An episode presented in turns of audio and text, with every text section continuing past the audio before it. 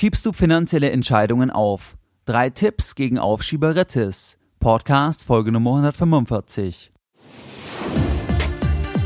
Herzlich willkommen bei Geldbildung, der wöchentliche Finanzpodcast zu Themen rund um Börse und Kapitalmarkt. Erst die Bildung über Geld ermöglicht die Bildung von Geld. Es begrüßt dich der Moderator Stefan Obersteller. Herzlich willkommen bei Geldbildung. Schön, dass du dabei bist. Jeden Sonntag versende ich noch mehr kostenfreie Geldbildung an mehrere tausende clevere Geldbilder. Wenn du dich auch hier anschließen möchtest und jeden Sonntag noch mehr Informationen zum Thema Geldanlage, zum Thema Börse, zum Thema Immobilien in deinem Postfach haben möchtest, dann geh jetzt auf geldbildung.de und trage dich dort auf der Startseite für dieses kostenfreie Format ein. Ab sofort wird es auch regelmäßig am Sonntag jeweils in einem Newsletter eine kleine Kategorie geben, wo ich auf Behind the Scenes von Geldbildung eingehe. Das heißt, wo ich eigene Anlageentscheidungen offenlege, kommentiere oder auch Begegnungen, die ich unter der Woche gemacht habe, die zum Thema Geldbildung passen. Das heißt, du bekommst hier auch noch Einblicke, die ich nicht im Podcast und auch nicht auf meiner Webseite mit dir teile, sondern exklusiv nur in meinem Newsletter. In dieser heutigen Podcast Folge Nummer 145 geht es um das spannende Thema, ob du finanzielle Entscheidungen aufschiebst. Und ich werde dir in dieser Folge auch am Ende drei Tipps nennen gegen diese Aufschieberitis. Du kennst sicher das Problem, dass dir bewusst ist, dass du eine Sache machen solltest, du verschiebst die Sache aber immer weiter in die Zukunft. Das könnte die Steuererklärung sein. Du weißt, dass du die Belege raussuchen solltest, Du hast aber aus irgendeinem Grund keine Lust, du startest nicht, du findest immer weitere Gründe, warum jetzt nicht der richtige Zeitpunkt ist. Du verschiebst die ganze Sache immer weiter in die Zukunft, obwohl du genau weißt, dass du irgendwann dich der Sache annehmen musst. Es löst sich ja nicht in Luft auf, das Problem. Das Problem wird nur unter Umständen größer, weil du irgendwann unter Zeitdruck kommst. Dieses Verschieben von Aufgaben, wo wir wissen, dass wir diese Aufgaben eigentlich tun sollten oder wo wir sie wirklich auch tun müssen, weil es irgendwelche behördlichen Zwänge gibt, wie zum Beispiel bei der Steuererklärung, das nennt man Prokrastination oder Aufschieberitis. Neben der Steuererklärung als populäres Beispiel für eine Aufschieberitis könnten es auch Themen sein wie wir wissen, dass wir wieder zum Sport gehen sollten, wir machen es aber nicht. Oder wir wissen, dass wir eigentlich nach einer anderen Stelle suchen sollten, wir machen es aber einfach nicht. Wir kommen nicht ins Tun. Und dieses nicht ins Tun kommen, obwohl wir wissen, dass wir ins Tun kommen sollten, das hinterlässt bei uns in der Regel ein unbehagliches Gefühl. Weil selbst wenn du Weltmeister im Verdrängen bist, dann wird immer wieder der Moment aufkommen, wo dir klar ist, dass du eigentlich diese Aufgabe machen solltest. Und dieses Klarwerden, das äußert sich dann in der Regel in einem unbehaglichen Gefühl. Und je länger wir warten, je länger wir Aufgaben, wo wir wissen, dass wir sie tun sollten, in die Zukunft verschieben, desto stärker wird dieses unbehagliche Gefühl. Warum ist es eigentlich so, dass wir Dinge immer weiter verschieben, obwohl wir wissen, dass wir sie tun sollten?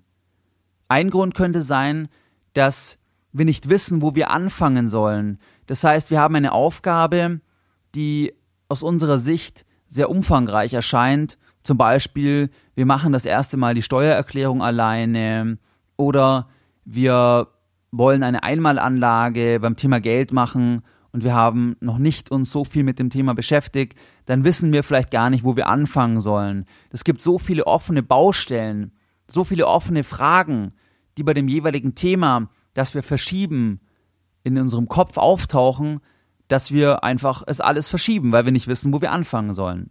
Das könnte ein Punkt sein. Ein weiterer Punkt könnte sein, dass wir Scham empfinden, weil wir eigentlich wissen, dass wir schon die Sache machen sollten, wir machen es aber nicht und dann schämen wir uns quasi für dieses Aufschieben und dadurch starten wir noch weniger oder wir verschieben es noch weiter, weil wir uns quasi für das Aufschieben bereits schämen.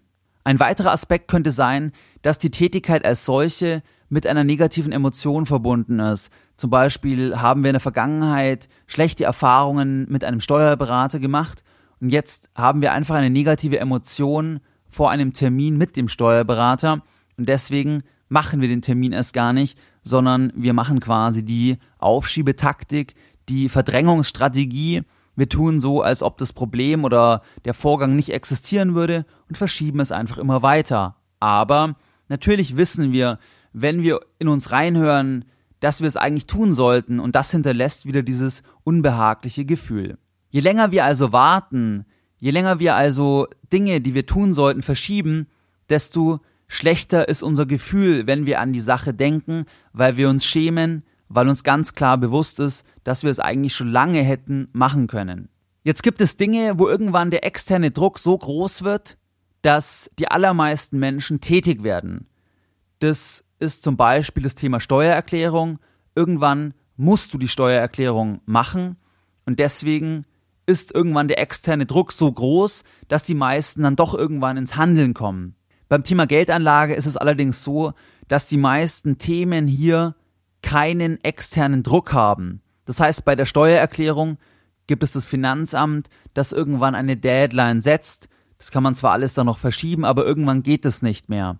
Beim Thema der Geldanlage gibt es niemanden, der sagt, du musst jetzt quasi unbedingt tätig werden, ansonsten sanktionieren wir dich in irgendeiner Form. Das bedeutet, dass wir uns hier beim Thema Geldanlage das Ganze wesentlich bewusster machen müssen, weil wir wirklich selbst handeln müssen, obwohl es keinen richtigen externen Druck im Prinzip gibt. Weil keiner wird zu dir sagen, lege jetzt endlich den Sparplan an, investiere jetzt endlich an der Börse, denke an dein Alter. Das wird vielleicht mal in der Zeitung erscheinen oder in Talkshows oder beim Arbeitgeber irgendwo gibt es eine Veranstaltung oder wo darauf hingewiesen wird, dass man sich um die Altersvorsorge kümmern soll. Aber es gibt hier keine Deadline oder auch keinen Druck, im Prinzip es dann effektiv wirklich zu tun. Trotzdem ist es auch hier so, dass die meisten ja wissen, dass sie sich um ihr Geld kümmern müssen und auch selbst vorsorgen müssen, weil im Prinzip der Sozialstaat sich immer weiter zurückzieht, das Niveau der gesetzlichen Rente einfach immer weiter fällt, immer weiter abgesenkt wird und dementsprechend einfach eine Differenz zwischen dem Einkommen, wenn man beruflich tätig ist, da sein wird und dem, was man dann in, in der Rente quasi bekommen wird. Wie kannst du jetzt also Dinge, wo du weißt, dass du sie tun solltest, du sie aber immer weiter verschiebst, endlich anpacken? Jetzt kommen wir zu den drei Tipps, die aus meiner Sicht sehr hilfreich sind, wie du quasi die Aufschieberitis bei finanziellen Entscheidungen in den Griff bekommst. Das kann hier auch sein, dass es nicht unbedingt nur um das Thema der Anlage geht. Es kann auch sein, dass du zum Beispiel deine Unterlagen sortieren willst eigentlich und es schon lange irgendwie aufschiebst. Oder dass du eigentlich schon lange eine Bankverbindung kündigen wolltest, es aber immer noch nicht getan hast.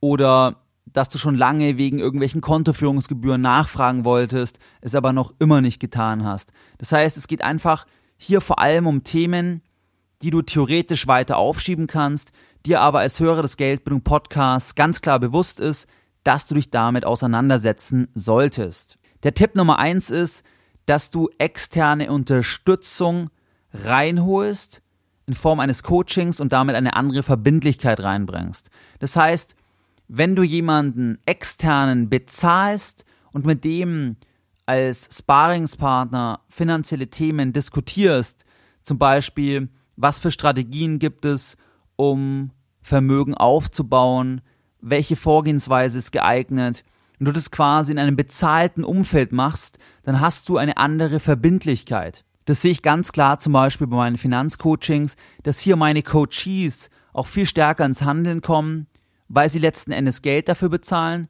weil sie sich wirklich auch Zeit für das Gespräch nehmen, weil sie eine Zusammenfassung des Gesprächs bekommen und dementsprechend auch dann einen anderen Druck, eine andere Verbindlichkeit haben. Das ist der erste Tipp. Das heißt, suche dir einen Ansprechpartner, einen Finanzmentor, einen Finanzcoach, jemand, mit dem du Sachen diskutieren kannst. Zum Beispiel wie mit mir, kann aber auch mit irgendjemand anderem sein. Und dann kommst du wesentlich schneller ins Handeln.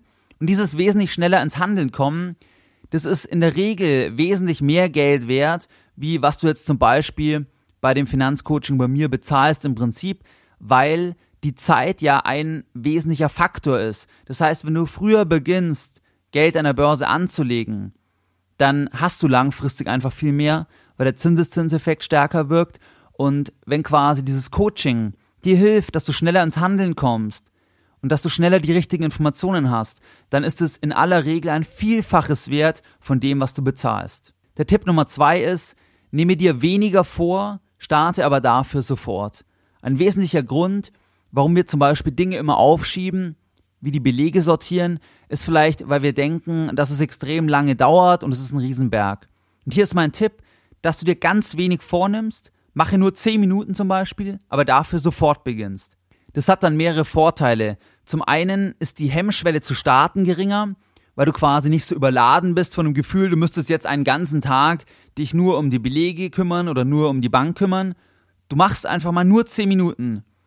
Dann hast du ein positives Gefühl, weil du schon angefangen hast und was auch sein kann, dass du dann drin bist und effektiv länger machst. Aber nimm dir einfach mal nur ganz wenig vor, starte aber dafür sofort. Mein dritter Tipp gegen Aufschieberitis bei finanziellen Dingen ist, dass du dein Vorhaben gegenüber Dritten bekundest. Zum Beispiel gegenüber deinem Partner, gegenüber deiner Partnerin. Am besten gegenüber jemanden, den du nicht enttäuschen willst, wo du auch sonst als zuverlässige, verbindliche Person auftrittst.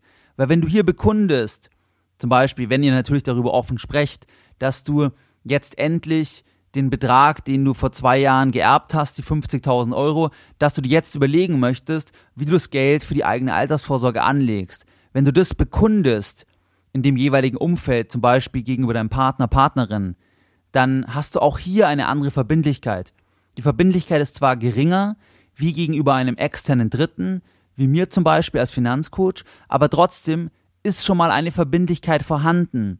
Weil wenn du niemanden davon erzählst, dann brichst du quasi nur ein Versprechen mit dir selbst und das ist natürlich relativ leicht zu brechen, weil du dich quasi dann auch nicht blamierst vor anderen Leuten, wenn du etwas wieder nicht tust, was du dir schon vorgenommen hast, jetzt im Bereich finanzielle Angelegenheiten. Was waren jetzt die Lessons learned in der heutigen Podcast Folge Nummer 145? Deine Lessons learned in der heutigen Podcast Folge. Aufschieberitis oder auch genannt Prokrastination kommt daher, weil wir überfordert sind, weil wir vor einem Berg stehen, weil uns etwas unangenehm ist, weil wir Scham verspüren, weil wir nicht wissen, wo wir anfangen sollen und dann verschieben wir es einfach in die Zukunft aus den Augen, aus dem Sinn nach dem Verfahren. Aber das Kernproblem ist, es wird nie besser, weil uns ist ja schon bewusst, wenn dieses Gefühl aufkommt, dass wir uns der Sache annehmen sollten, dass wir irgendwann beginnen müssen mit der Altersvorsorge, dass wir irgendwann die Belege für die Steuererklärung raussuchen müssen. Das ist uns ja bewusst. Und deswegen wird das Gefühl immer schlechter, wenn wir das Ganze immer weiter in die Zukunft verschieben. Meine drei Tipps, wie du quasi das Ganze unterbrechen kannst, ist Tipp Nummer eins, suche dir jemanden, der dir hilft und wo eine Verbindlichkeit entsteht, wo eine Verbindlichkeit in ein Vorhaben kommt. Und es kommt auch ganz klar daher, wenn du Geld für die Zeit mit der anderen Person bezahlst, dann wirst du eher ins Handeln kommen. Der zweite Punkt ist, nehme dir viel weniger vor, starte aber sofort. Sage zum Beispiel, ich beschäftige mich jetzt mit den Belegen für die Steuererklärung 15 Minuten.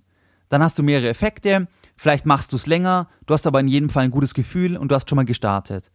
Der dritte Punkt ist, bekunde dein Vorhaben Dritten gegenüber, die du nicht enttäuschen möchtest, weil auch dann hat das Ganze eine andere Verbindlichkeit. Wie du es gewohnt bist, möchte ich auch die heutige Podcast-Folge Nummer 145 wieder mit einem Zitat beenden und heute ein Zitat von Peter Ustinov.